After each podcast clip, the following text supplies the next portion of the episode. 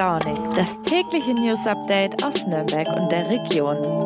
Hallöchen und herzlich willkommen zu einer neuen Woche Früh und Launig. Dieses Mal wieder mit mir, der Nina. Ja, es ist Montag, es ist der 20. Juni äh, und es ist ein extrem heißes Wochenende zu Ende gegangen. Äh, was das Wetter angeht, bin ich ja so ein bisschen zwiegespalten. Auf der einen Seite liebe ich es total, am Brombeersee zu chillen und zu baden. Auf der anderen Seite kann man bei diesen Temperaturen auch echt nichts mehr anderes machen und es nervt auch ein bisschen. Ja, die Nachrichtenlage heute Morgen ist ähnlich zwiegespalten. Es gibt Good News, es gibt Bad News, das hat ja auch alles seine Berechtigung. Äh, aber ich will mit euch nicht über die Hitze reden äh, und über sonst was, sondern ich dachte mir, Montagmorgen, da gibt's erstmal eine gute Nachricht. Und die kommt aus der Helmschulturnhalle in Schwabach. Dort hat der Elfi Kroder vor 25 20 Jahren beim Volleyballspielen vergessen, ihren Ehering abzunehmen. Es ist ihr tatsächlich noch aufgefallen, sie nahm den Ring ab und verstaute ihn neben ihrer Uhr. Dann hat sie es aber vergessen, dass er da lag. Sie hat sie wieder angezogen und dann fiel der Ring äh,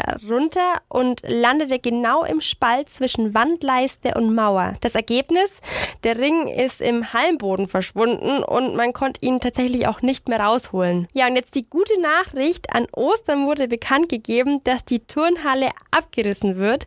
Das war jetzt die Chance für Elfie Groder. Sie kontaktierte sofort die Stadt und die den Hausmeister, der sägte dann den Boden auf und nach 25 Jahren konnte sie endlich ihren Ehering wieder an den Finger ziehen. Was für eine Geschichte, oder? Ja, so ein Happy End kann ich euch bei den restlichen Themen heute leider nicht äh, versprechen, aber trotzdem mal hier unsere Übersicht. Wir sprechen über das Burning Beach Festival, das am vergangenen Wochenende am Brombachsee stattgefunden hat. Außerdem gibt es ein Update zur ICE-Attacke zwischen Regensburg und Nürnberg im Herbst, vielleicht erinnert ihr euch noch. Und zuletzt äh, fliegt ein Marskrug durch ein Bierzelt und trifft Miss Franken. Wir sprechen über die Sache und äh, was für Konsequenzen nun drohen.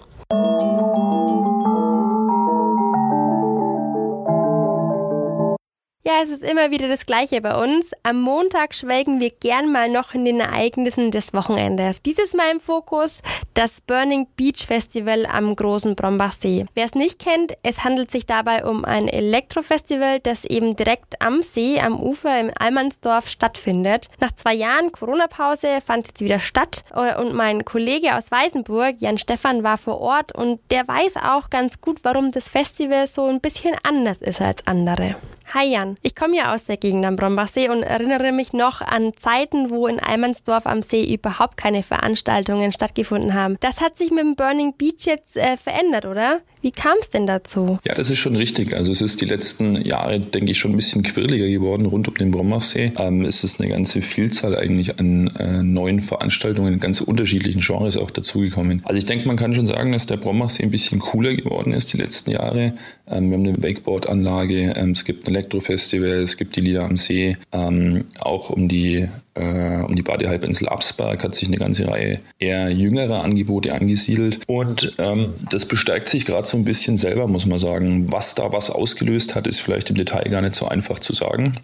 Ähm, aber es gibt jetzt auch seitens der der Verwaltungen äh, und auch des Landkreises schon auch so eine gewisse Offenheit, wo man einfach ähm, sieht, da kommen junge Leute, die aber großen Gefallen auch an diesem See finden und an dieser Zugänglichkeit. Und das auch noch, um auf deine Frage nochmal zurückzukommen, das ist eigentlich mit auch ein ganz wichtiger Grund. Im Seenland am Brombachsee äh, kann man halt einfach noch ans Wasser. Und welchen Einfluss hatte jetzt das Burning Beach Festival? Ich denke schon, dass das noch ein besonderes Experiment war. Also ähm, da haben auch Verwaltungen wie der Markt Pleinfeld oder auch der Zweckverband Brombachsee schon erst mal schlucken müssen, glaube ich, als da dieses Raumschiff Elektrofestival am Strand landete, weil das sowohl von der Größenordnung her als auch äh, von von den Dimensionen, die man da in der ganzen Organisation drumherum hat, schon noch, schon noch mal ein ganz schönes Brett ist, mit dem man hier jetzt, glaube ich, nicht, sonst nichts zu tun hat. Äh, man hat sich aber darauf eingelassen, das war jetzt, glaube ich, die vergangenen Jahre schon echt ein Erfolg. Jetzt klingt das ja erstmal ganz cool, ein Festival direkt am Wasser, aber ist das nicht auch gefährlich? Also weil gerade auf Festivals ja gern getrunken wird, dann ist man direkt am Wasser und so wie ich den Platz kenne, ist da ja auch kaum Schatten. Wie hast du denn das am Samstag wahrgenommen? Ja, ich habe das am Samstag als ein grundnettes Festival wahrgenommen, muss ich sagen. Und es gibt ähm, definitiv schlechtere Plätze, um äh, ein 35 Grad Wochenende zu verbringen. Ähm, Schatten hat man dann unter den inzwischen ja nun auch großen Bäumen und Zelten und so weiter echt gut gefunden. Und es gibt schon echt wenig Sachen, die cooler sind, als wenn man im Prinzip von der Tanzfläche äh, in 15,5 Schritten irgendwie im Wasser ist und da tatsächlich dann auch baden kann. Ist es problematisch? Ich, ich denke nein. Ähm, am Abend stehen dann da ja auch Securities. Tagsüber ist es, glaube ich, äh, völlig unproblematisch. Es sind ja auch ausreichend Rettungskräfte, Sicherheitskräfte da. Und man muss auch noch mal sagen, das Publikum bei diesen, äh, bei diesen Elektrofestivals ist schon auch ein anderes. Also der Alkohol spielt da keine so große Rolle. Die Leute sind grundsätzlich auch wirklich sehr entspannt, sehr gechillt, ähm, freuen sich da am Strand irgendwie einfach ein bisschen zu liegen, ein bisschen zu dösen, ins Wasser zu gehen und zu baden. Es ist also vielleicht weniger wild, als man sich das so äh, landläufig vorstellen würde. Andere Festivals werben ja immer ganz groß mit den Acts, die auftreten. Beim Burning Beach ist mir das nicht so sehr aufgefallen. Bin ich da jetzt einfach blind gewesen oder scheint es wirklich nicht so wichtig zu sein, wer da spielt? Naja, ich denke, man kann es nicht ganz so sagen. Also Sven Feld zum Beispiel ist schon eine, eine äh, Techno-Ikone, würde ich mal sagen. Also wirklich einer der ganz großen Namen, ja. Ähm, auch Monika Kruse ist, ist, ist wirklich, wirklich groß. Und eine ganze Menge anderer kennt man in den Elektrokreisen schon auch. Aber es ist schon richtig. Also zum einen ist es eher ein bisschen die, die ältere Garde, glaube ich, gewesen ähm, beim Burning Beach. Und zum anderen ist es schon auch so, dass, dass die Acts da wichtig sind, aber es geht eher um dieses Gesamterlebnis. Das ist jetzt nicht wie beim Rockfestival, wo alle zum Headliner sich dann mal vor der Bühne sammeln, sondern die Musik ist da irgendwie immer und überall anwesend. Ähm, und die Leute feiern da auch ihr eigenes Festival. Es gibt Leute, die sind da um 14 Uhr schon irgendwie in, in Höchststimmung und, und machen ihr Workout vor der Bühne. Ähm, und andere dämmern da noch irgendwie entspannt am Strand. Das ist, ist eine ganz andere Art von Festival als, als ein Rock- oder, oder ein bandgetriebenes Festival. Aber wie gesagt, ich muss sagen, von der ganzen Atmosphäre, vom Flair und von der Stimmung der Leute ähm, wirklich echt eine, eine großartig schöne Sache. Ja, das nächste Burning Beach Festival findet ja erst im nächsten Jahr statt. Ähm, Gibt es denn was Vergleichbares, das noch ansteht in der Region? Ja, wir sind irgendwie so am Übergang zwischen äh, Franken, Schwaben und Urbayern relativ reich an Festivals ähm, tatsächlich. Allerdings ähm, sind die meisten jetzt auch schon über die Bühne gegangen. Wir haben ähm, das, das sehr schöne Eichstätt äh, Open Air, das, das Open Air am Berg. Es gibt in, in Daunstadt ein paar äh, Steinwürfe von der fränkischen Grenze. Das Woodstock Festival, das jetzt auch an dem Wochenende über die Bühne ging. Ähm, Im Bergwaldtheater in Weißenburg gibt es das Heimspielfestival, wo wir als Zeitung ja auch engagiert sind. Lieder am See steht tatsächlich noch an, auch am Brombachsee. Das ist noch eine Sache, die man sich äh, auch anschauen kann. Da ist es immer eher im Classic-Rock-Bereich unterwegs, aber auch mit Baden eben, ist auch cool. Ähm, ja, ich denke, das waren dann schon so ein bisschen, bisschen die größeren. Ähm, aber wer jetzt auf die Idee kommt und sagt, Mensch, man müsste unbedingt mal Musik am Brommachsee erleben, ähm, dem kann man vielleicht auch das Haus am See in Absberg empfehlen. Die haben jetzt tatsächlich äh, den ganzen Sommer über eigentlich wirklich äh, richtig gute Live, Live-Bands am Start. Äh, einfach da mal äh, vielleicht auf der Homepage nachschauen, da ist wirklich viel geboten. Und auch das in ähnlich schöner Kulisse, direkt mit Blick auf den See. Früh und launig. Das Update. Erinnert ihr euch noch an die ICE-Attacke vergangenen November zwischen Regensburg und Nürnberg? Damals hatte ein junger Mann vier Menschen im Zug mit einem Messer angegriffen und verletzt. Damals gingen die Ermittler zunächst davon aus, dass der mutmaßliche Täter psychisch krank ist und deshalb im Wahn die Menschen angegriffen hat. Er wurde dann direkt in eine Klinik gebracht ähm, und es gab damals keine Anzeichen für einen terroristischen Hintergrund erstmals. Ähm, das weiß ich noch damals. Ich hatte die ähm, Pressekonferenz für euch angeguckt und äh, da wurde es ziemlich schnell ausgeschlossen. Man hat aber weiter ermittelt und ähm, mittlerweile hat sich das Blatt gewendet, wie die DPA jetzt wieder berichtet. Denn im Zuge der Ermittlungen wurde klar, dass der Mann tatsächlich äh, einen terroristischen Hintergrund hat. Denn er ist der radikal-islamistischen Szene zuzuordnen und in seinem Umfeld soll es sogar Verbindungen zum Terrornetzwerk Islamischer Staat geben. Bei der Attacke im Zug soll der Mann laut Bundesgerichtshof bewusst auf Menschen mit mitteleuropäischem Erscheinungsbild eingestochen haben. Wie die DPEA schreibt, das soll das Motiv womöglich Hass auf das freiheitliche System des Westens gewesen sein. Ja, mittlerweile sitzt der Mann seit über sechs Monaten in Untersuchungshaft. Eine Anklage gibt's aber noch nicht. Das ist eigentlich ein Problem, denn nach sechs Monaten muss irgendwann mal eine Anklage da sein. Doch der Bundesgerichtshof Gerichtshof hat nun eine Verlängerung der Untersuchungshaft beschlossen. Der Grund, die Ermittlungen sind aufwendig und außerdem will der Generalbundesanwalt zeitnah Anklage erheben. Ihr hört schon, Generalbundesanwalt, Bundesgerichtshof, das ist auf jeden Fall eine größere Sache. Wir werden euch auf jeden Fall weiter über alles am Laufenden halten und äh, wir sind auch gespannt, wie es weitergeht.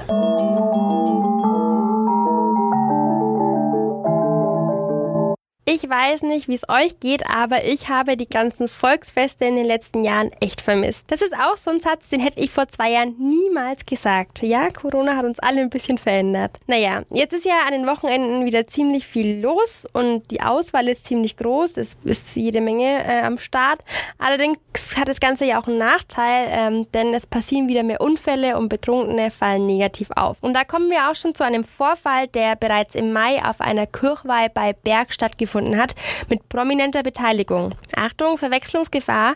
Ich spreche nicht von der Bergkirchweih in Erlangen, sondern an der Kirchweih im Ort Kadenshofen in der Gemeinde Berg bei Neumarkt in der Oberpfalz. Ja, was da passiert ist, weiß mein Neumarkter Kollege Nikolas Damm. Hi Nikolas, erzähl mal, was war denn bei der Kirchweih los, dass sogar überregionale Medien darüber berichtet haben? Ja, dort ist am frühen Morgen des 1. Mai ein Bierkrug durchs Festzelt geflogen. Der Krug hat eine junge Frau erwischt und auch einen weiteren Gast. Nur war die junge Dame ein Model, das in der Region ziemlich bekannt ist. Und sie hat Schnittwunden, Platzwunden, Brennungen und sogar eine Gehirnerschütterung erlitten. Die 24-Jährige ist mit dem Vorfall in die Öffentlichkeit getreten über ihre Kanäle in den sozialen Medien. Deswegen ist sogar RTL auf den Fall angesprungen. Der Werfer des Krugs war nicht bekannt.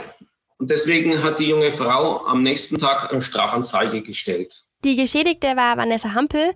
Bekannt ist sie als Miss Franken und soweit ich weiß, hat sie auch mal bei Germany's Next Topmodel mitgemacht. Wie du schon gesagt hast, sie hat das Ganze publik gemacht. Ich erinnere mich auch noch an die Bilder äh, auf Facebook von ihr mit Kopfverband und blauem Auge.